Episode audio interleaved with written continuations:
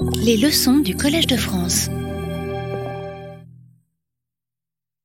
Bonjour, on peut commencer. Euh, Aujourd'hui, je voudrais parler de la question de l'invariance et de la variation, c'est-à-dire le fait qu'il y a des universaux du langage et il y a évidemment beaucoup de variations d'une langue à l'autre. Euh, parler de l'approche paramétrique, qui est une manière euh, élégante et euh, très influente de traiter euh, ces questions et euh, voir comment l'approche paramétrique se rapporte à, au problème de l'acquisition du langage. Mais d'abord, je voudrais revenir un instant sur ce qu'on disait la semaine dernière sur la possibilité de modéliser nos capacités linguistiques sous la forme d'un mécanisme de calcul, d'une petite machine computationnelle qui calcule des structures, qui calcule des représentations. Le minimum de structure qu'une telle euh, entité computationnelle peut avoir est celui qui est indiqué ici.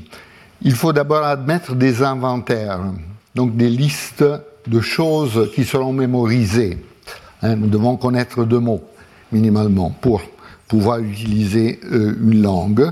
Tout ça doit être stocké en mémoire, les morphèmes, les mots, des entités plus grandes que le mot, comme euh, des expressions idiomatiques, certaines expressions syntaxiquement complexes, mais euh, dont le sens, par exemple, n'est pas calculable compositionnellement, où on, on, associe une interprétation spéciale, par exemple. Tout ça doit être mémorisé.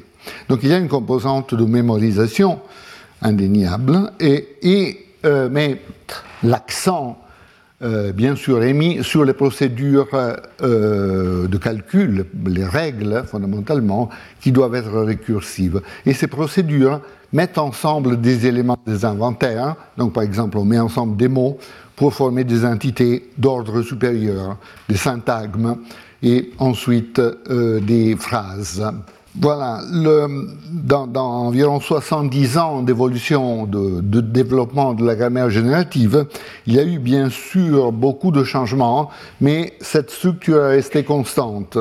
Il y a eu des changements qui concernent la manière de se rapporter et d'utiliser les inventaires, et des changements, bien sûr, euh, concernant le fonctionnement du système computationnel. En ce qui concerne les inventaires, hein, euh, dans, dans ce, cette période de développement euh, du système, euh, il y a eu un déplacement de l'emphase assez clair, en particulier dans les années récentes, des éléments de contenu aux éléments fonctionnels.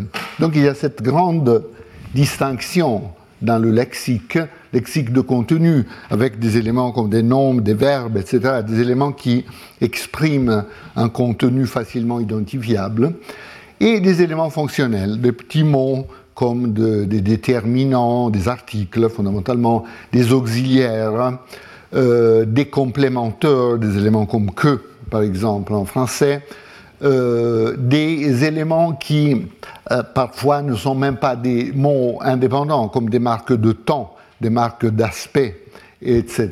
Hein.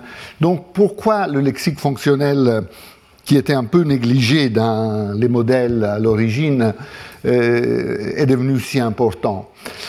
L'idée est que fondamentalement le lexique fonctionnel crée des squelettes configurationnels, donc des sortes d'échafaudages, de structures pour l'insertion des éléments de contenu. Donc le contenu est exprimé par les éléments de contenu, le nombre, le verbe, etc., mais euh, dans une structure qui est définie par euh, les éléments euh, fonctionnels.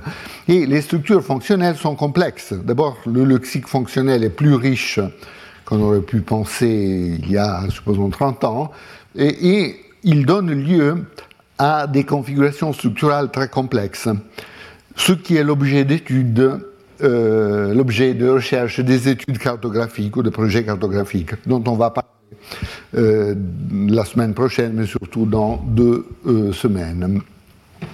Puis autre rôle central des éléments fonctionnels est qu'ils déclenchent les opérations computationnelles fondamentales, c'est-à-dire certaines opérations comme le mouvement dont on va parler sont déclenchées par des traits spécifiés sur l'élément du lexique fonctionnel. Et puis troisième point, euh, les éléments fonctionnels expriment le centre, disons, les cas les plus importants des paramètres fondamentaux de variation. Donc la variation est largement, pas totalement, mais largement exprimée par le lexique fonctionnel. Donc il y a eu certainement plusieurs développements sur le traitement euh, des inventaires et aussi euh, sur euh, évidemment sur la manière de concevoir hein, euh, les computations. Hein, quand j'étais étudiant il y a 40 ou 50 ans, le système computationnel était constitué de règles qui étaient extrêmement concrètes. Donc, par exemple, il y avait une transformation pour, supposons, former une relative euh, une transformation interrogative, une transformation passive, ainsi de suite. Hein. Euh, donc c'était vraiment axé sur euh, les transformations grammaticales.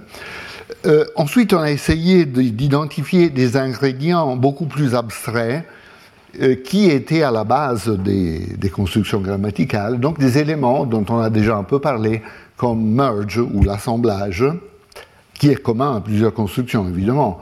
Euh, le mouvement dont on va un peu parler aujourd'hui, les relations d'accord, donc des relations entre deux éléments, des structures arborescentes qu'on considère et qui partagent certaines spécifications, certains traits, et ainsi de suite. Euh, on dit parfois que dans un système de cette sorte, les constructions grammaticales disparaissent. Je pense que c'est un tout petit peu exagéré. Les constructions existent, vraies entités linguistiques, mais ce pas des entités atomiques, ce sont plutôt des entités moléculaires constituées par des conglomérats d'opérations et d'éléments du lexique fonctionnel. Par exemple, si vous pensez à la construction relative, elle est déterminée par un élément du supposons en français, euh, et par toute une série d'opérations, de, de mouvements qui sont déclenchés par ce type d'éléments. Donc le, caractère moléculaire de construction est très important parce que les mêmes types de computation sont euh, communs à euh, plusieurs euh, types de construction grammaticale. Nous avons parlé la semaine dernière de l'assemblage, merge en anglais, l'opération récursive fondamentale qui prend deux éléments, qui le met ensemble et crée la petite structure que euh, vous avez euh, ici. Ensuite, ensuite, cette structure aura son propre nom, son propre étiquette. Euh, la semaine passée, j'avais indiqué C pour garder ça à un niveau total de généralité. Mais en effet, ce qui se passe est que ou bien l'élément A ou bien l'élément B qui sont mis ensemble projettent et déterminent l'étiquette de la catégorie. Donc il y a toujours un élément important entre les deux qui sont assemblés qui est ce qu'on appelle la tête de la construction, ce qui donne le nom à la construction. Hein. Par exemple, si ça c'était un verbe et un nom, ça donnerait lieu à un syntagme verbal. Euh, cette formulation n'est pas exactement la formulation utilisée par Chomsky de euh, merge. Euh, en effet, pour Chomsky, merge est une opération purement ensembliste. Donc c'est une opération qui prend deux éléments et les met, ensemble et qui forme un ensemble constitué de ces deux éléments, sans aucune spécification d'ordre. Tandis que vous voyez qu'une euh, formalisation comme celle que vous avez ici formalise et la structure hiérarchique qui est constituée et aussi l'ordre, le fait que A précède B ici. Euh, j'adopte ce formalisme en partie pour des raisons pratiques. Comme on travaillera beaucoup avec des arbres, euh, eh bien, quand on dessine un arbre, il faut décider sur l'ordre des éléments. Hein. il est très difficile d'exprimer un arbre purement, hiérarchique, étant donné le caractère bidimensionnel de la feuille de papier ou de euh, la diapo. Donc il y a une raison pratique, mais il faut considérer aussi qu'il y a un vrai débat théorique, un débat important entre, par exemple, Chomsky et Richard Kane, notre euh, très important théoricien de la syntaxe, euh, Chomsky euh, affirme, adopte des modèles selon lesquels merge est purement hiérarchique, donc il n'y a pas de linéarisation. La linéarisation, bien sûr, est nécessaire parce que nous devons prononcer les éléments l'un après l'autre, mais c'est quelque chose qui a lieu après. Dans, un, dans une composante d'externalisation. tandis que pour Kane, euh, merge est déjà formulé en termes encodés et la structure hiérarchique et l'ordre linéaire. On n'entrera pas euh, dans ce débat qui est euh, important et intéressant. J'admettrai simplement cette formalisation. Alors, on a vu la dernière fois que cette version de merge nous permet de créer ou de, l'assemblage nous permet de créer des structures complexes, aussi complexes qu'on veut, en effet. Par exemple, on commence en mettant ensemble un, verbe et une expression nominale, on forme un syntagme verbal, comme rencontrait Pierre, puis on euh, assemble tout cela avec, par exemple, une spécification de temps, on obtient une structure plus complexe, va rencontrer Pierre. On continue l'assemblage en rajoutant euh, des éléments ce qui crée des structures euh, complètes, des phrases complètes, qui peuvent être le complément d'un verbe euh, plus haut, comme dans ce cas par exemple, par le biais d'un complémentaire, d'un élément comme que, qui transforme une phrase subordonnée dans un complément possible d'un verbe supérieur comme euh, dire. Voilà le fonctionnement de euh, l'assemblage et cette opération récursive, parce que le résultat de l'assemblage peut à son tour être soumis à l'assemblage. On peut continuer à rajouter euh, des éléments, ce qui détermine cette structure. Euh, à ma connaissance, à notre connaissance, l'assemblage est universel, une propriété universelle du langage. toutes les langues humaines l'utilisent, et donc nous ne trouvons pas, par exemple, une langue sans l'assemblage, une langue qui ne permettrait que des énoncés constitués d'un seul mot. Aucune langue naturelle ne fonctionne comme ça. Un mot et c'est fini. Puis une autre phrase, un mot et c'est fini. Hein, on peut facilement imaginer des systèmes qui n'auraient pas merge. Euh, pensez par exemple à un modèle euh, artificiel comme un feu rouge, hein, un feu rouge euh, très élémentaire qui ne produit qu'un mot, rouge, vert, jaune, sans les combiner. C'est un système sans merge. Mais les langues naturelles ne fonctionnent pas comme ça. Deuxièmement, on pourrait considérer un système avec un assemblage non récursif. Un assemblage qui serait limité à une seule application. Donc vous appliquez une fois et puis le système s'arrête, ne peut pas boucler. Hein. Euh, là aussi, c'est facile d'imaginer un modèle. Prenez un feu rouge un peu plus sophistiqué, où le rouge et le jaune se combinent, et puis le vert et le jaune se combinent. Ça aurait euh, une forme de merge, évidemment, mais ça serait non récursif. On ne pourrait pas continuer à engendrer des structures euh, plus complexes. Aucune langue humaine n'a des limitations de ce type, et nous pouvons poser la question empirique, est-ce qu'on trouve des manifestations de tels systèmes plus simples ailleurs en relation avec le langage? Par exemple, dans l'ontogénèse et dans la phylogénèse du langage. Est-ce qu'on trouve quelque chose de ce type? Ben, On peut observer ici que vers l'âge de 10 12 mois, l'enfant commence à produire des mots isolés. Hein. Donc euh, l'enfant à 10 mois produit le premier mot, puis le lexique euh, subit une croissance très très lente euh, au début, mais pendant plusieurs mois, l'enfant ne combine pas de mots. Donc il y a des mots isolés. Donc on pourrait euh, penser que le système enfantin, ou bien le système de production, probablement il faut restreindre ça à la production, est un système sans merge, sans merge visible en tout cas, parce qu'il n'y a rien qui est combiné. Un peu plus tard, vers l'âge de 18 mois, l'enfant commence à combiner euh, les mots. Et nous avons pendant quelques mois la phase ainsi dite de deux mots, parce que la plupart des énoncés enfantins sont constitués par deux mots.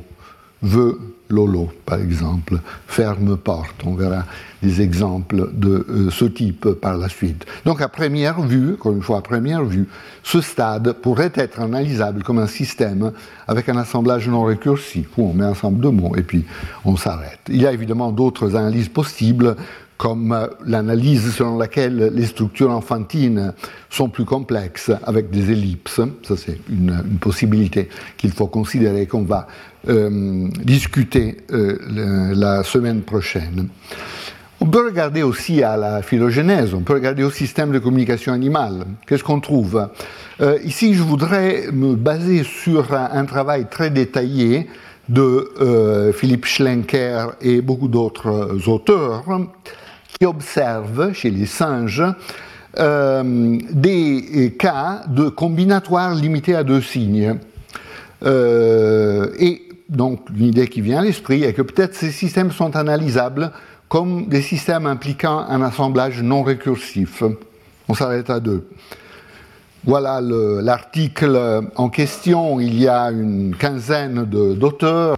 Schlenker, premier auteur, Zuberbühl, un spécialiste, spécialiste de cognition animale, dernier auteur.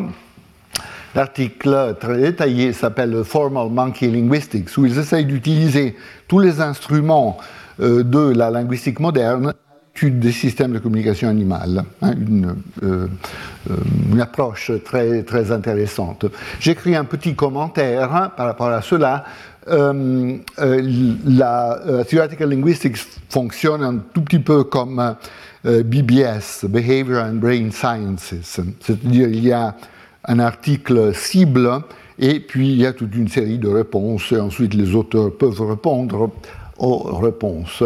Lorsque j'ai suggéré dans, cette petite, dans ce petit commentaire et que peut-être on voit dans ces systèmes euh, des manifestations d'un merge très primordial, non récursif, limité euh, euh, au fait de mettre ensemble deux éléments. Donc, par exemple, dans les mônes de Campbell, on a des signaux comme crack et hook. Hein, ma prononciation est certainement déficitaire, mais en tout cas, ces mots signalent certaines choses, signalent certains types de dangers. Hein, par exemple, euh, alerte euh, qui vient d'en bas, euh, ou alerte qui vient d'en haut, qui vient du ciel. Et puis, ces auteurs montrent que ce, signe peut se combiner avec un élément roux et avec une modification d'interprétation. Pas facile à saisir, mais en gros, ça suggère une sorte d'atténuation de la spécificité de l'alerte, donc une alerte plus générale déterminée par cette combinatoire. Les cercopithèques, euh, Diane, ont quelque chose de semblable, des signes qui peuvent être utilisés individuellement ou bien en combinaison avec des ordres fixes. Euh, même chose pour d'autres types de cercopithèques, Piorac, etc. Colob, euh, singes d'Amérique du Sud aussi, des signes appelés A, des signes appelés B, et des combinaisons possibles dans un ordre fixe. Donc ça ressemble un peu à un système qui a la première forme très rudimentaire de merge. Ce n'est pas l'idée standard dans la littérature minimaliste. L'idée standard est plutôt que ou bien merge est présent ou bien il n'est pas présent. Mais il me semble légitime quand même de distinguer des cas de complexité de merge et de considérer la possibilité d'une application de merge non récursive dans des systèmes euh, plus simples comme les systèmes avec lesquels on a affaire ici. D'ailleurs, euh, il, n'est pas déraisonnable de penser euh, à des applications non récursives de merge. Si vous pensez par exemple au fait qu'en phonologie, en structure syllabique, nous avons des configurations hiérarchiques admise comme quelque, chose de ce type. Hein. Donc une syllabe comme balle, un noyau vocalique qui se combine avec une coda et avec un élément qu'on appelle attaque. Euh, et euh, le noyau, la coda forment une rime. Donc si on décide, pour décider si deux mots un rime, il faut regarder cette partie de la structure, pas toute la structure évidemment. Et cela ressemble beaucoup à la structure syntaxique. Ici, j'ai utilisé la notation de la théorie X-bar. Hein, très fier de Marie, vous avez une tête, un adjectif qui se combine avec un complément et le tout qui se combine avec un spécificateur. Et ceci donne lieu à un syntagme adjectival, parce qu'ici la tête est un adjectif, justement. Donc vous voyez que la configuration est fondamentalement la même, hein, sauf que euh, la structure syllabique n'est pas récursive, parce que l'attaque et la coda euh, ne, sont pas eux-mêmes des syllabes. Hein, c'est quelque chose de plus petit qu'une syllabe. Tandis que dans la structure syntaxique, le spécificateur et le complément sont eux-mêmes des syntagmes. Donc c'est des ZP ou des YP qui. Donc là, euh, le, petit schéma que vous voyez ici est un, un schéma de la structure phonologique. Donc, euh, il ne me paraît pas déraisonnable de euh, considérer la dissociation possible entre merge et la récursivité. Parlons un instant du mouvement. une propriété très centrale des langues naturelles est que souvent les éléments sont prononcés dans des positions distinctes par rapport aux positions dans lesquelles ils sont interprétés. Pensez à comment on forme une question, par exemple en français. Quel livre tu veux acheter? Quel livre est-ce que tu veux acheter? Euh, L'élément quel livre est prononcé au début de la phrase, mais il est interprété comme faisant partie de la structure argumentale du verbe acheter, qui peut être indéfiniment euh, éloigné. Alors, la manière de traiter cet état de choses est la suivante. En effet, quel livre est interprété deux fois dans, cette structure? Il est interprété une fois comme euh, complément euh, du verbe acheter, comme argument du verbe acheter, et une fois comme opérateur interrogatif avec portée sur toute la phrase. Dans la représentation syntaxique, vraisemblablement, cet élément apparaît deux fois. L'idée traditionnelle et de le euh, insérer au niveau de euh, complément du verbe acheter, donc avoir une représentation comme tu veux acheter quel livre, et ensuite le déplacer à la position initiale, trace, ce sera une position normalement non prononcée, mais qui dans certains cas peut être prononcée, comme on a vu euh, en parlant de certains phénomènes, langage enfantin et d'autres. normalement, ces traces du mouvement ne sont pas présentes prononcées, mais elles peuvent, dans certaines situations particulières, euh, l'être. Euh, traditionnellement, on admet une typologie des règles qui distingue la création de structures et le mouvement. Hein, dans les modèles classiques, vous avez euh, des règles qui engendrent des structures, par exemple des règles de réécriture de ce type, des règles qui disent prends une phrase et réalise-la comme syntagme nominal, syntagme verbal. Euh, et puis, euh, il y a une autre famille de règles, les transformations, qui interviennent sur les structures ainsi générées et font bouger les éléments fondamentalement, ou font d'autres opérations comme l'effacement, etc., etc. Mais euh, déjà au début des années 70, euh, Joe Emmons avait remarqué que les transformations principales avaient cette caractéristique d'être préservatrices de structures, c'est-à-dire de créer des structures qui pouvaient être engendrées par les règles euh, de l'écriture. par exemple, si vous pensez au passif, obtenu par une transformation à partir de l'actif, eh bien, il crée toujours une structure syntagme nominale, euh, euh, syntagme verbal prédicat. Hein. Euh, Jean a aidé Marie, Marie a été aidée par Jean. Nous avons toujours cette structure NPVP. Donc, le fait que les transformations convergent sur les mêmes structures qui peuvent engendrer par les règles de la base, par de l'écriture comme un, suggère qu'il faut essayer d'unifier ces deux entités. Et en effet, l'assemblage permet cette euh, unification. Donc euh, il y a une règle d'assemblage comme un 1, euh, et on distingue deux sous-cas sur la base de d'où on cherche les éléments A et B qui sont soumis à l'assemblage. On parle d'assemblage externe si A et B ne sont pas connectés avant l'opération. Par exemple, vous allez dans le lexique, vous prenez avec, vous prenez Jean, vous formez un syntagme comme avec Jean, n'est-ce pas? Ça, c'est assemblage externe. Mais il y a aussi un autre cas possible, assemblage interne, où les deux éléments font déjà partie d'une structure arborescente. Donc, par exemple, vous avez une structure B qui contient l'élément A. À partir de là, vous pouvez prendre l'élément A et le euh, assembler avec B de, cette manière, en laissant une trace dans la position euh, d'où A est pris. Alors vous voyez que la, la partie encadrée dans les deux types d'assemblage, assemblage externe, assemblage interne, est la même. Donc il est légitime de parler d'assemblage dans les deux cas. Sauf que l'origine de deux éléments peut être différente. Hein, ou bien ils sont séparés dès le début, ou bien ils sont ensemble au début, et ensuite euh, ils sont assemblés une nouvelle fois.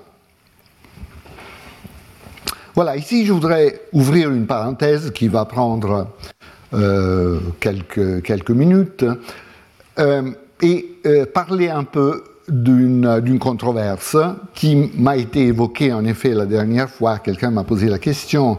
j'avais repris les, les, idées de Descartes, de Galilée, de Humboldt sur le caractère illimité du langage, mais quelqu'un m'a dit Mais qu'est-ce que vous dites du cas du piraha? Je ne sais pas si vous avez entendu parler de, ce cas. Euh, il y a eu beaucoup de, publicité euh, sur ce, type de problème, avec des articles dans des revues généralistes comme le, New Yorker a écrit un, article là-dessus. Il y a eu des documentaires, etc., etc. Donc, de quoi s'agit-il? Euh, j'ai repris quelques citations de cet article de Evans et Levinson, publié en, BBS, donc euh, Behavior and Brain Sciences, qui s'intitule The Myth of Language Universals, donc le mythe euh, des universaux du langage. Donc c'est un titre qui suggère déjà l'attitude de ces auteurs par rapport aux universaux du langage. Ils disent, bon, euh, en effet, selon eux, il n'y en a pas, donc c'est un mythe. Euh, je ne suis pas d'accord, je dois dire, dès le début euh, sur cette position. Euh, donc, il, Evans et Levinson disent If syntactic recursion is the single core feature of language, one would surely expect it to have the strong form of, of a formal universal, a positive constraint on possible rule systems. Donc, si la récursion est si importante, on s'attend à ce que toutes les langues utilise la récursion, évidemment. C'est vraiment un élément constitutif. Mais, there is at least one language, Piraha, where embedding is impossible. Donc, il y a au moins une langue, Piraha, une langue parlée euh, en Amazonie, euh, où euh, n'est pas possible. The clear conclusion that these languages point to is that recursion is not a necessary or defining feature of every language. Donc, s'il y a une langue où on n'utilise pas euh, cette propriété, bon, euh, euh, comment peut-on la prendre comme élément qui définit toutes, toutes les langues? Alors il faut remonter à la source de ce que Evans et Levinson disent, qui est le travail de Daniel Everett, un linguiste anthropologue qui a beaucoup travaillé en Amazonie et qui a publié en 2005 ce livre Cultural Constraints on Grammar and Cognition in Piraha, euh, publié en Current Anthropology. Donc, euh, euh, Everett identifie toute une série de traits par rapport auxquels cette langue diffère des autres langues qui ont été décrites. Et je ne veux pas entrer en matière sur ces autres aspects, mais je regarde l'aspect qui est pertinent ici.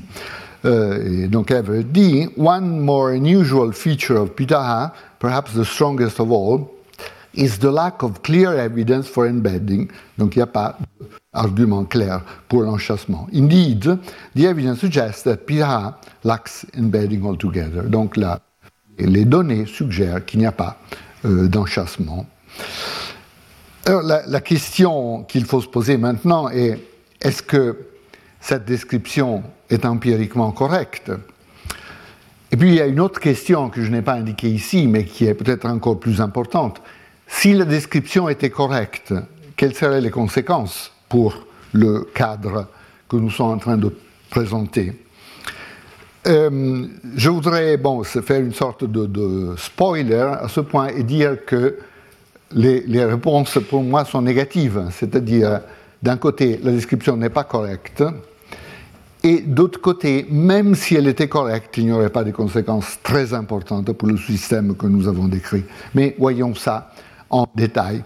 Une argumentation détaillée contre la thèse de, Everett est donnée par ces linguistes Nevins, Andrew Nevins, David Pezeski et Silène Rodriguez, Rodriguez qui ont écrit cet article sur Piraha Exceptionality, où il nie de manière très claire et très détaillée que euh, ne soit pas possible dans cette langue.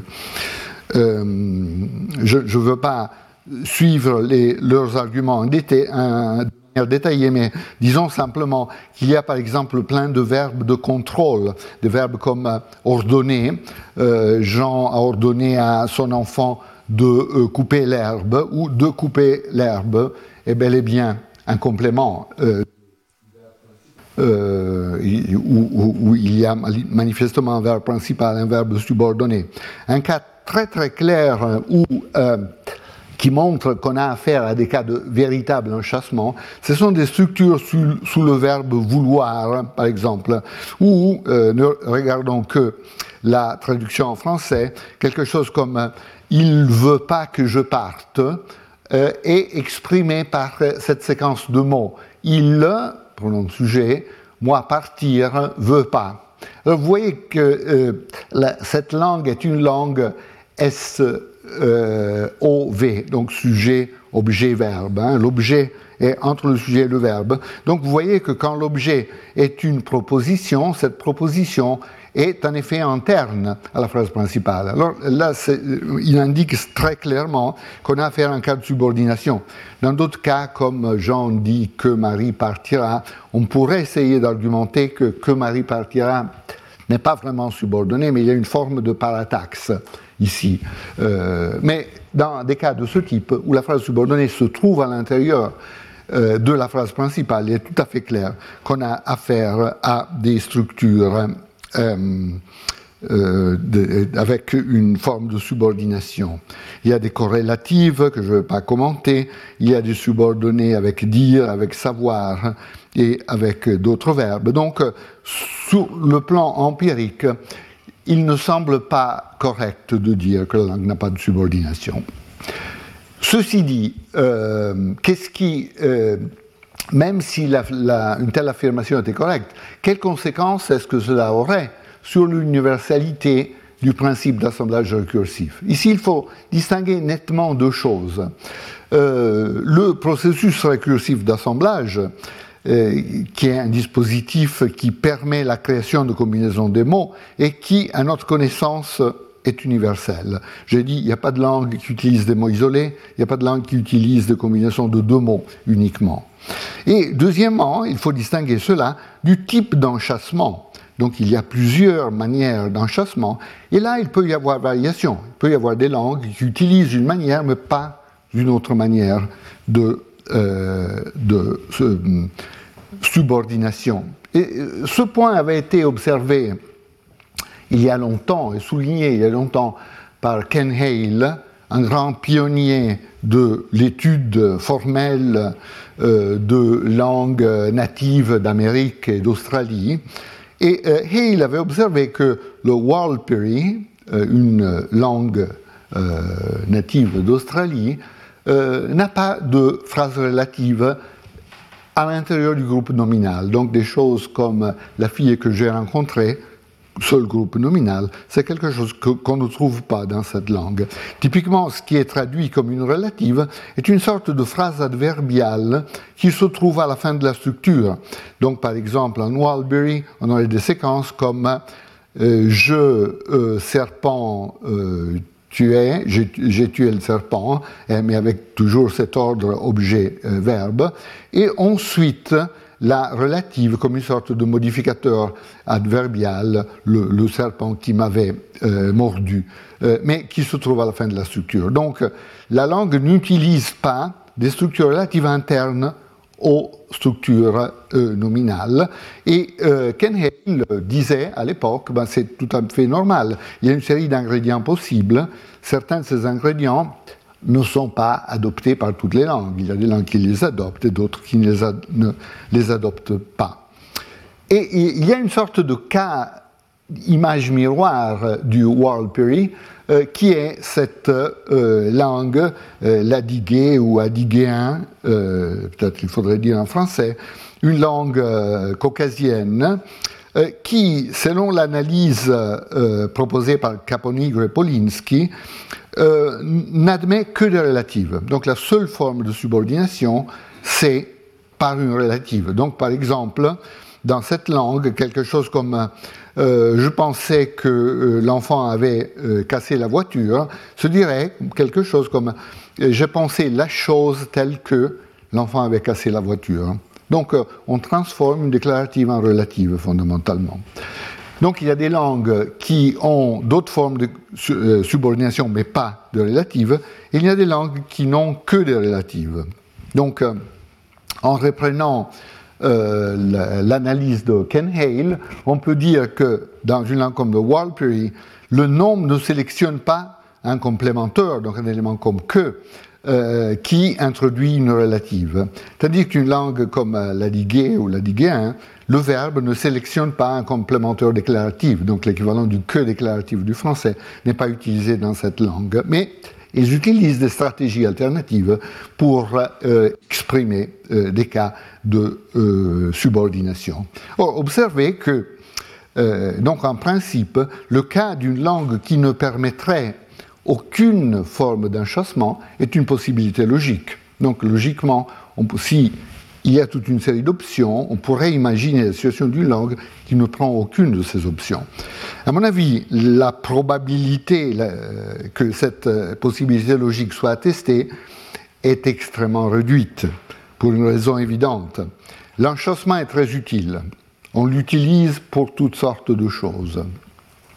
Hein, donc, euh, euh, nous permet d'attribuer une certaine affirmation, une croyance à quelqu'un d'autre et de m'en dissocier. Donc tout ce qui va sous le nom de théorie de l'esprit, situation de théorie de l'esprit. Donc on peut dire des choses comme euh, Pierre a dit que Marie est malade, mais je ne le pense pas, je ne suis pas d'accord. Hein, donc on peut se dissocier de ce que les autres ont dit, pensent, euh, ainsi de suite.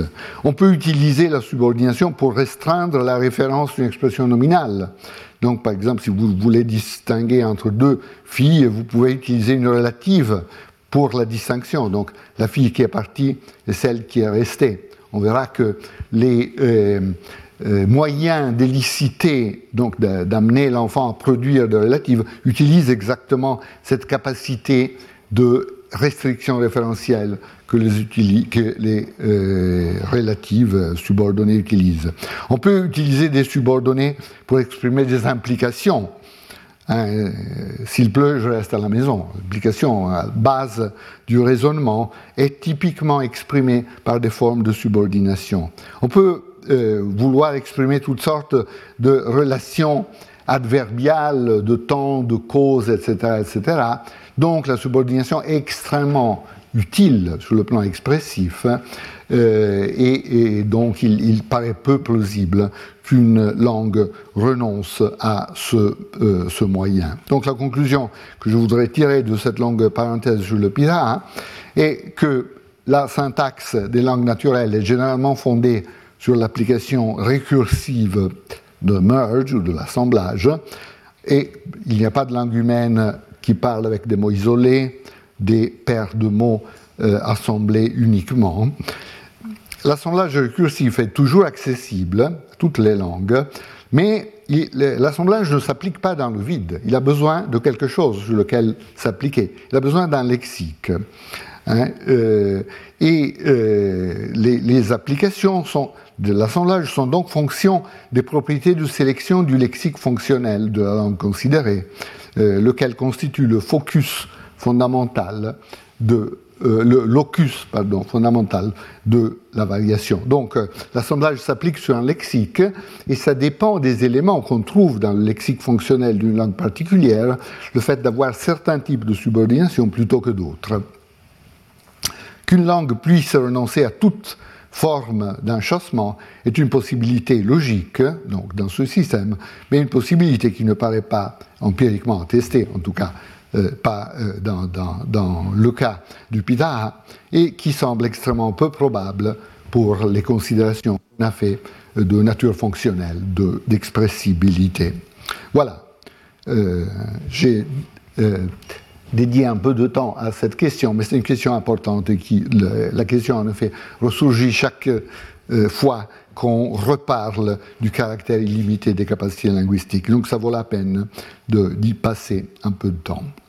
Venons au centre de la présentation d'aujourd'hui, l'étude de l'invariance et de la variation. Quand on compare les langues, la première propriété qu'on constate, c'est la variation. Une langue est différente d'une autre langue, ça paraît évident à tous les niveaux, le lexique, la phonologie, la morphologie, la syntaxe, etc.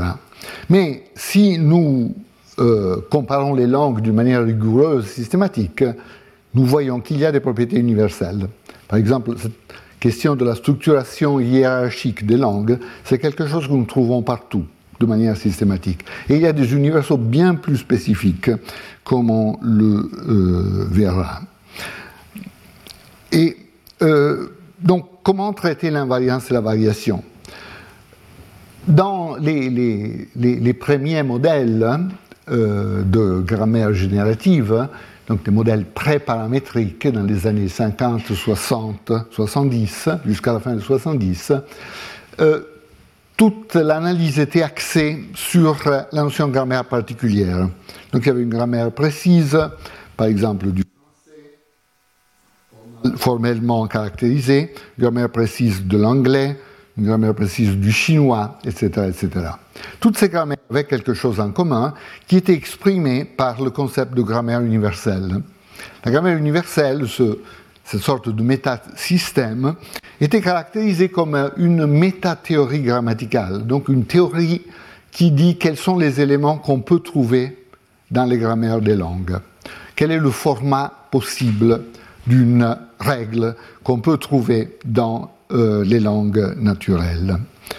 Ce type de système avait toute une série de faiblesses, et une faiblesse très importante est qu'il n'arrivait pas à définir la langue humaine possible de manière suffisamment restrictive. C'est-à-dire, la grammaire universelle comme métathéorie grammaticale permettait beaucoup trop de possibilités. Il inclut des possibilités qu'aucune langue humaine n'utilise. Donc il y avait un problème de restrictivité très fort, et très aigu. Les choses ont changé de manière euh, importante à la fin des années 70, au début des années 80, avec l'introduction des modèles paramétriques ou des modèles des principes et paramètres. Selon cette manière de voir les choses, la grammaire universelle est un système de principes et paramètres. Donc il y a des principes qui ont une portée générale, qui disent des choses qu'on trouve dans toutes les langues, et des paramètres. Les paramètres sont des points de choix binaires. Donc ma langue a pris ce chemin ou bien cet autre chemin, fondamentalement. Le grand défi de ce système, c'est d'essayer de traiter toute la variation, en particulier toute la variation syntaxique, par un nombre fini euh, de paramètres binaires. Donc il y a ces points de bifurcation euh, qui caractérisent les chemins possibles que les langues humaines peuvent prendre dans cette manière de voir les choses, la grammaire particulière est la grammaire universelle. En effet, la grammaire universelle n'est pas une métathéorie, mais une composante inhérente de chaque grammaire particulière, sauf que grammaire particulière est la grammaire universelle avec les paramètres fixés d'une certaine manière. Donc, l'italien est la grammaire universelle avec un certain ensemble de valeurs paramétriques, le français, grammaire universelle avec ensemble de valeurs paramétriques, le chinois, euh, la grammaire universelle, avec un autre ensemble de valeurs paramétriques. De ce point de vue, l'acquisition de la syntaxe est une opération de fixation de paramètres. Donc il y a tous ces choix euh, binaires et l'enfant doit déterminer sur la base de l'expérience lesquels des chemins sa langue a effectivement choisi. Voilà quelques conséquences de cette manière de voir les choses. Euh, cette euh, conception a créé un langage technique extrêmement riche, extrêmement puissant pour les études comparatives. Et, cela a montré une grande capacité heuristique, donc une grande capacité de découverte, de généralisation à travers les langues. Et, en effet, la nouvelle syntaxe comparative, la syntaxe comparative liée à la grammaire générative, est née à ce moment. Si vous comparez les études précédentes, qui étaient fondées essentiellement sur l'anglais et très peu sur un tout petit nombre de langues, et ce qui s'est passé à partir du début des années 80, ben, il y a eu une véritable explosion empirique avec des dizaines ou plutôt des centaines de langues qui ont été euh, décrites euh, et analysées en utilisant ce type de système.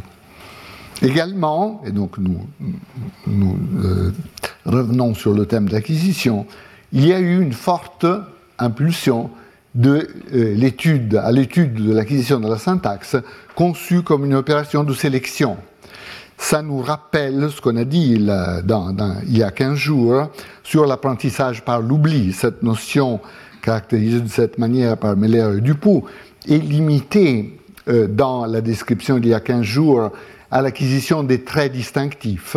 Hein, vous vous souvenez, euh, étant donné l'inventaire des traits distinctifs possibles, au début l'enfant les connaît tous. Et puis il y a une restriction uniquement aux traits qui sont utilisés dans le système qui est présenté à l'enfant. Eh bien, à un certain niveau abstrait, la conception paramétrique correspond à ça. C'est toujours une opération de sélection. Il y a plusieurs points de choix et l'enfant choisit sur la base de l'expérience. Et ceci est compatible aussi avec ce qu'on sait sur les bases neurales de l'apprentissage. On a cité l'approche de Jean-Pierre Changeux, et le livre récent de Stanislas Dehaene sur, sur l'apprentissage, en particulier en relation au langage, comme opération de sélection, fondamentalement. Voilà, où est-ce que les paramètres sont exprimés dans le système de la grammaire universelle? La, la toute première hypothèse était d'exprimer, donc le, locus des paramètres était le système de principes. Donc là, il y a ce système de grammaire universel avec plusieurs principes, principe de localité, principe de liage, dont on a un peu parlé, principes euh, euh, liés au cas, euh, par exemple, principes liés à l'ordre de mots, etc. Et chacun de ces modules, avec un principe, euh, contient aussi un petit nombre de paramètres. Cette idée s'est révélée rapidement euh, inadéquate, insuffisante. En particulier, tout au début, on espérait pouvoir euh, se tirer de l'affaire en postulant une dizaine ou quelques dizaines de paramètres simplement. Puis assez rapidement, on s'est rendu compte que ce n'était pas possible. Les paramètres qu'il fallait postuler étaient beaucoup plus nombreux. Il y a eu hypothèse ou conjecture, appelée parfois de Borer et Chomsky, selon laquelle le locus des paramètres est le lexique. Donc les paramètres sont exprimés dans le lexique, en particulier dans le lexique fonctionnel. Donc les spécifications des éléments du lexique, en particulier les spécifications des éléments du lexique fonctionnel, sont le lieu de réalisation, d'expression euh, des euh, paramètres. Ce qui permet d'un côté d'avoir la bonne numérosité des paramètres, parce que comme on l'a dit, il y a beaucoup d'éléments euh, dans le lexique évidemment, et beaucoup d'éléments même dans le lexique fonctionnel. et, et, puis, entre autres, cela permet de concevoir la fixation de paramètres comme un aspect de l'apprentissage lexical. De toute façon, l'enfant doit apprendre le lexique fonctionnel, ou apprendre le lexique tout court. Donc la fixation paramétrique est, fait partie de cet aspect qui est de toute façon une opération d'apprentissage. Voilà, parlons un tout petit peu d'un paramètre euh, très central euh, dans la construction des structures. Les langues peuvent varier euh, dans l'ordre entre tête et complément. Donc, dans certaines langues, la tête précède le complément. Par exemple, le verbe précède l'objet direct. Et dans d'autres langues, le complément. Il y a des langues qui sont très systématiques, par exemple l'anglais mais aussi le français, où le complément euh, suit toujours la tête. Donc euh, le verbe précède l'objet, par exemple, la marque de temps ou de modal précède le syntagme verbal, le complémentaire que précède le reste de la phrase, et il y a des langues où l'ordre est systématiquement en tête finale. Hein. par exemple, en japonais, le euh, verbe suit l'objet, hein, ici le datif, le complémentaire suit euh, le reste de la phrase, etc. Ce qui donne des représentations arborescentes de ce type. Donc vous avez des langues à tête initiale où euh, le branchement se fait toujours ou presque toujours à droite, sur le nœud de droite n'est-ce pas? Donc vous avez qui est toujours le nœud de droite qui, euh, est, qui est développé ultérieurement. Et vous avez des langues comme le japonais qui sont presque l'image miroir, pas 100% l'image miroir, parce qu'il y a des propriétés qui restent constantes dans les deux types de langues. En particulier, l'ordre sujet-prédicat, sujet-prédicat, reste constant dans les deux types de langues. Hein. Donc, euh, on n'a pas 100% euh, d'images euh, spéculaires dans un type de langue comme le japonais, mais vous voyez que en anglais le verbe précède l'objet direct, la marque de temps ou de modal précède le syntagme verbal, le complémentaire précède le reste de la phrase, etc. Tandis qu'en japonais, le complément du verbe précède le verbe, la marque du temps euh, suit, donc est précédée par le syntaxe verbal. Le complémentaire, l'élément qui correspond à que en français, et n'est pas au début de la phrase, mais à la fin de la phrase. Donc vous avez cette systématicité. Quelle est la propriété qui reste plus ou moins constante? Il y en a plusieurs, bien sûr. Hein. Euh, une propriété est que si vous regardez un peu de statistiques sur l'ordre de mots, vous regardez par exemple le WALS, le World Atlas of uh, Language Structures, vous voyez que les ordres nettement plus fréquents dans les langues du monde sont sujet, objet, verbe, donc euh, Jean, pomme, mange, Sujet, verbe, objet, donc Jean mange pomme, comme le français par exemple, et verbe, sujet, objet, donc mange Jean pomme. Vous voyez que ces euh, trois cas correspondent à euh, environ 90, euh, 97 en effet des langues du monde, des langues répertoriées dans cette, euh, cette base euh, de données. Tandis que les autres ordres logiquement possibles sont extrêmement rares.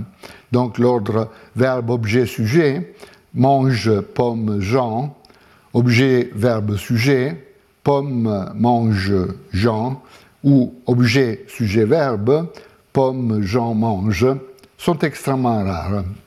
très très euh, rares. Donc la généralisation qui sépare les ordres plus fréquents des ordres plus rares est bien sûr que le sujet précède l'objet. Le sujet est plus haut que l'objet. Ceci est constant pour les trois ordres plus fréquents, tandis que cette propriété est violée dans les ordres moins fréquents. Donc euh, il y a une très forte tendance à voir le sujet dans une position euh, qui précède et qui est hiérarchiquement plus haute par rapport à euh, l'objet, et puis il faudrait dire quelque chose de euh, ces ordres spéciaux, mais en tout cas la généralisation est très euh, claire. Hein. Et, cette, cette, généralisation est commune à une langue SVO comme l'anglais, par exemple, et à une langue SOV comme le japonais, dans les exemples que nous avons cités. certaines des propriétés euh, qu'on observe euh, par cette méthode ne sont que de généralisation statistique, hein, très importante d'ailleurs. Euh, Joseph Greenberg avait observé par exemple que les langues VO, fondamentalement, c'est des langues prépositionnelles, où il y a une préposition qui précède le complément. Donc là où on dit mange gâteau, on dit avec Jean. Tandis que les langues OV sont typiquement des langues postpositionnelles, donc des langues où on dit euh, donc, euh, euh, gâteau mange, on dit aussi Jean avec, par exemple, des, structures postpositionnelles. Le, le, fait que qu'il y a des possibilités d'ordre disharmonique, hein, donc c'est pas qu'on trouve à 100% cette généralisation, suggère que donc c'est un peu une hyper-généralisation, une généralisation excessive de parler de paramètres d'ordre. En réalité, l'ordre tête-complément doit être décidé pour chaque euh, tête de manière indépendante, mais il y a une très forte tendance à l'uniformité, donc avoir toujours euh, le même ordre dans, euh, dans une langue en particulier.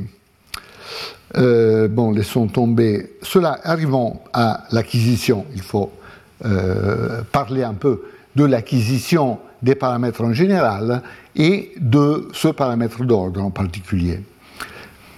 Aussi, quand est-ce que, comment est-ce que l'enfant détermine si sa langue sera une langue VO ou une langue OV, par exemple?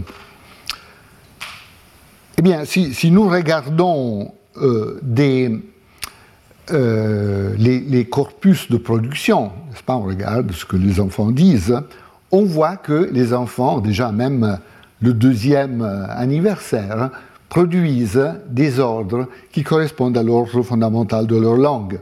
Donc par exemple, l'enfant français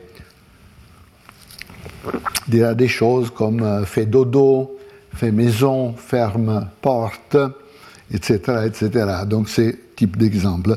Tandis que l'enfant japonais produira des ordres, objets, euh, verbes, hein, par exemple, plumeau donne, orange mange, ce genre de choses. Ça, c'est très clair. Hein. Euh, mais qu'est-ce que ça veut dire? Il y a en effet deux interprétations possibles. Une interprétation celle qui était un peu implicite dans ma présentation, c'est-à-dire que l'enfant, déjà très tôt, a la connaissance abstraite ma langue est une langue à tête initiale ou finale, ou plus modestement, ma langue est une langue verbe-objet ou une langue objet-verbe. Euh, mais donc, euh, il y a cette connaissance abstraite qui dérive de la fixation précoce du paramètre. L'enfant précocement euh, fixe le paramètre et il a cette connaissance. Mais il y a une autre possibilité, bien sûr. La possibilité est que euh, les euh, données qu'on trouve dans le corpus reflètent uniquement une connaissance très concrète, liée aux exemples individuels que l'enfant a entendus et mémorisés. Donc euh, il est concevable que l'enfant entend orange mange et il reproduit orange mange, essentiellement, etc. Hein. Donc dans cette conception concrète, Initialement, il n'y a aucune connaissance abstraite, aucune généralisation, et l'enfant apprend un verbe après l'autre avec le contexte syntaxique qui lui est associé. Ça vous rappelle, bien sûr, notre discussion de la, semaine dernière sur l'approche néoconstructiviste de Michael Tomasel, qui fait exactement ce genre d'hypothèse. Donc pour lui, euh, ce n'est que plus tard, beaucoup plus tard, par rapport l'âge des enfants dont on a vu les productions il y a quelques minutes, que l'enfant généralise et euh, euh, développe la connaissance abstraite. Ma langue est une langue où la tête précède le complément, où euh, la tête suit le complément.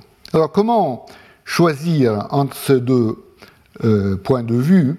Euh, pour départager ces hypothèses, il faut tester les connaissances précoces de l'enfant et, euh, essayer de voir comment l'enfant réagit par rapport à des structures qu'il n'a jamais entendues. N'est-ce pas? Si l'enfant n'a pas entendu une structure, on voit tout de suite s'il généralise sa connaissance ou euh, non. Est-ce que l'enfant est capable de généraliser sa connaissance à des cas nouveaux? On peut utiliser un paradigme expérimental comme euh, celui-ci, preferential looking, ou euh, paradigme du regard préférentiel, dont Judith Gervain nous a parlé la semaine passée.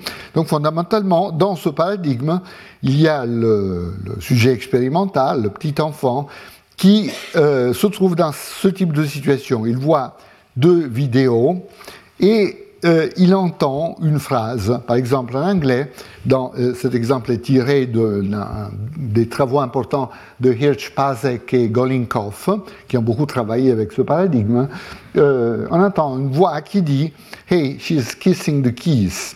Donc elle embrasse les clés.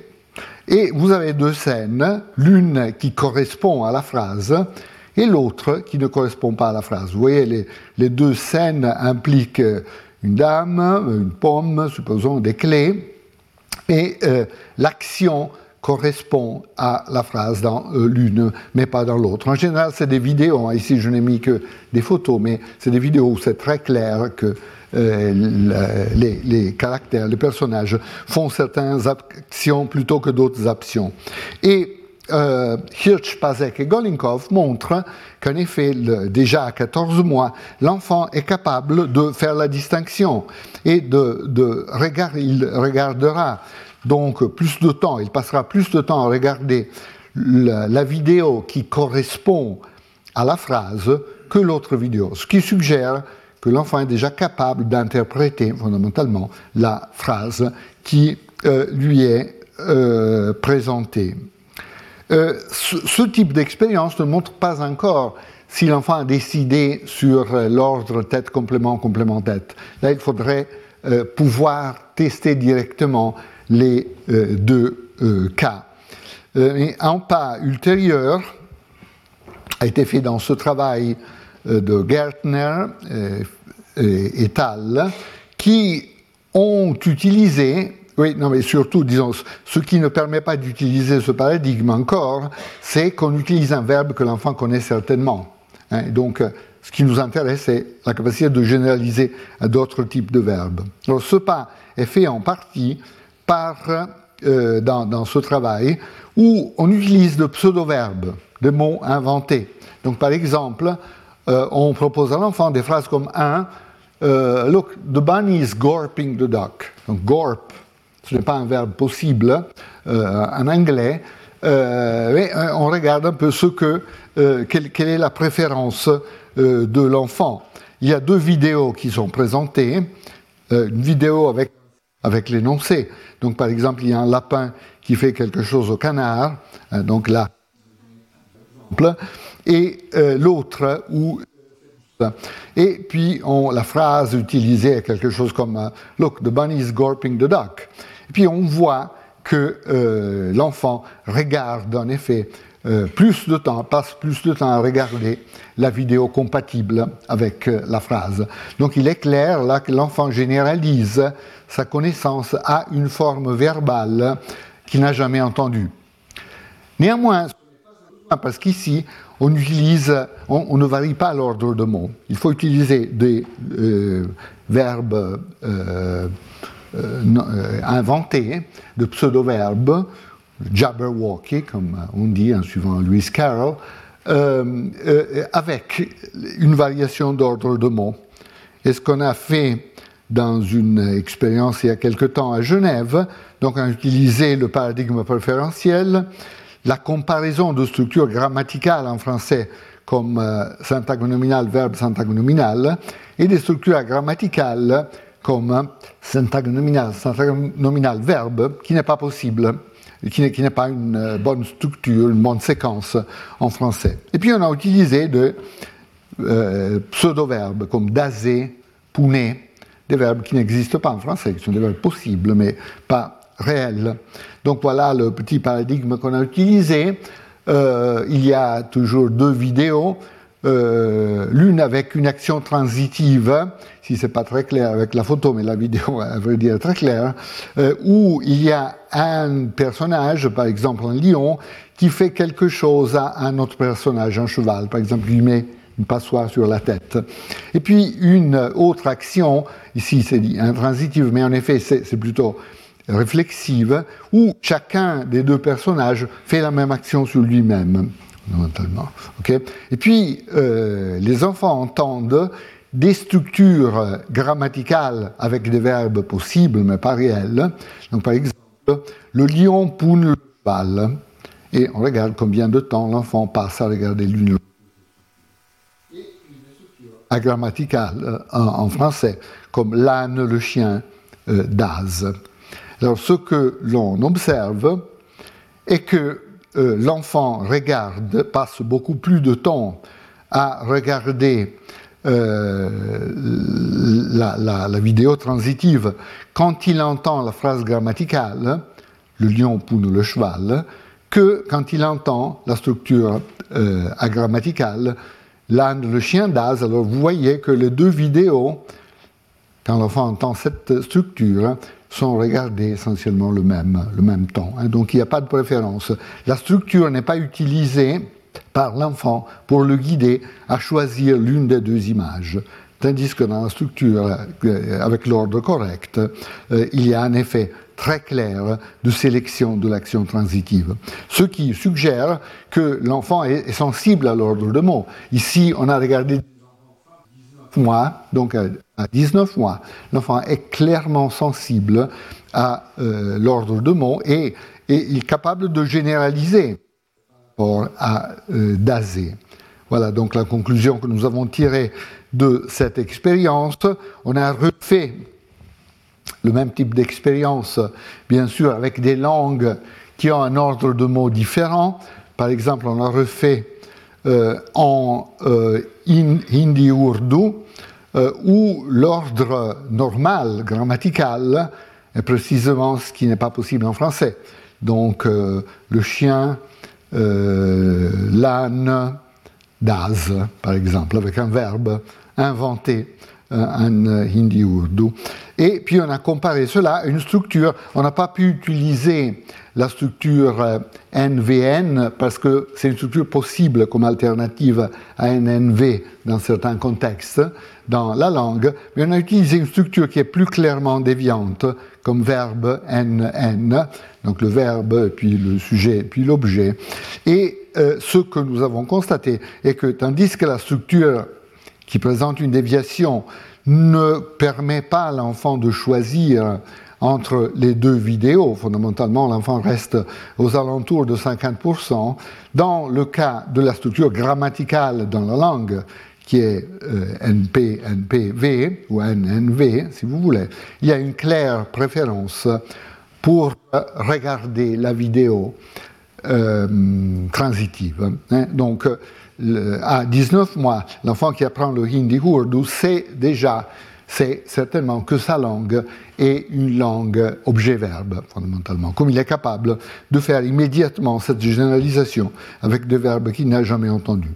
Nous avons refait récemment cette expérience en chinois avec des enfants aussi, on constate la même chose. Donc en chinois, structure transitive, on a l'ordre sujet, verbe, objet, et donc nous avons comparé sujet, verbe, objet avec, euh, euh, disons, expression nominale, autre expression nominale, verbe, et il y a une claire préférence pour l'enfant. Pour regarder la vidéo transitive quand il entend euh, la phrase grammaticale plutôt que la phrase non grammaticale dans la langue.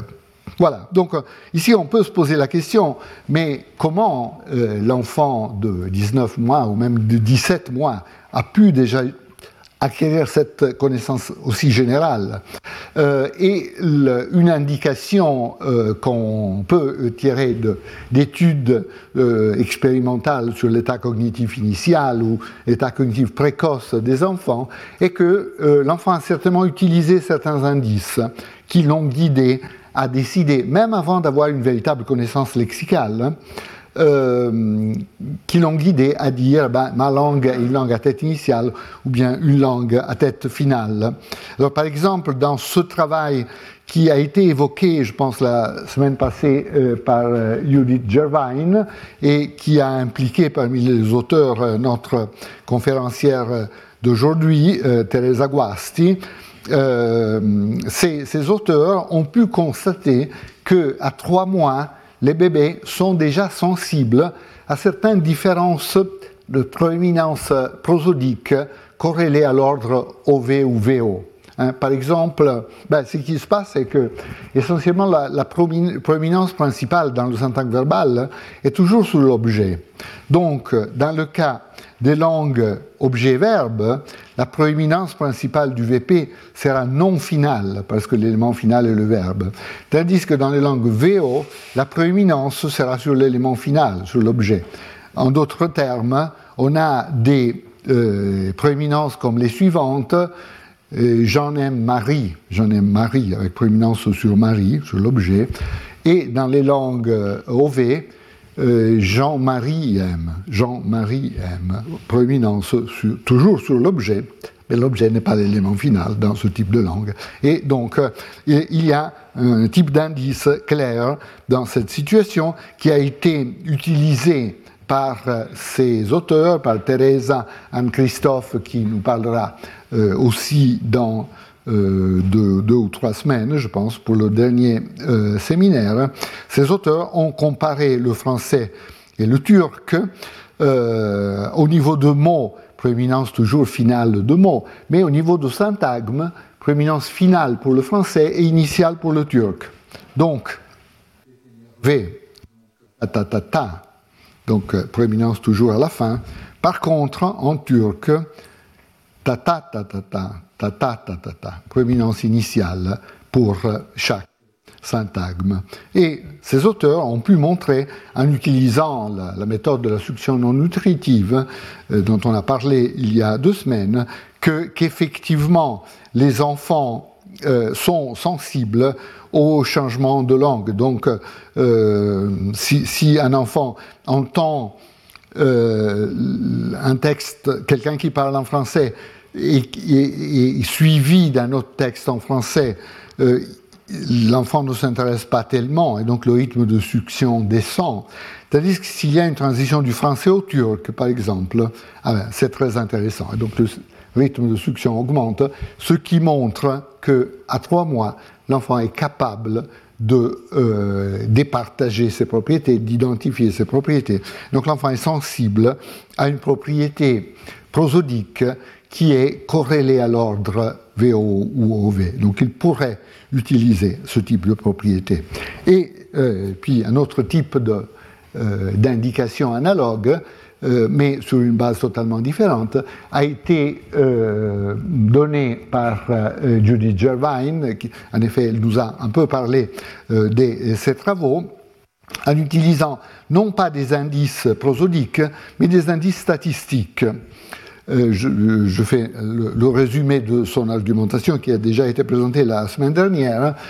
Si vous regardez les mots fonctionnels et les mots de contenu, elle diffère statistiquement d'une manière très claire. C'est-à-dire les mots fonctionnels sont beaucoup plus fréquents que les mots du lexique de contenu. Hein. Donc, par exemple, si vous euh, classifiez le mot d'une langue sur la base de leur fréquence, les mots les plus fréquents sont toujours des mots fonctionnels, comme euh, des articles, des auxiliaires, des complémentaires, etc.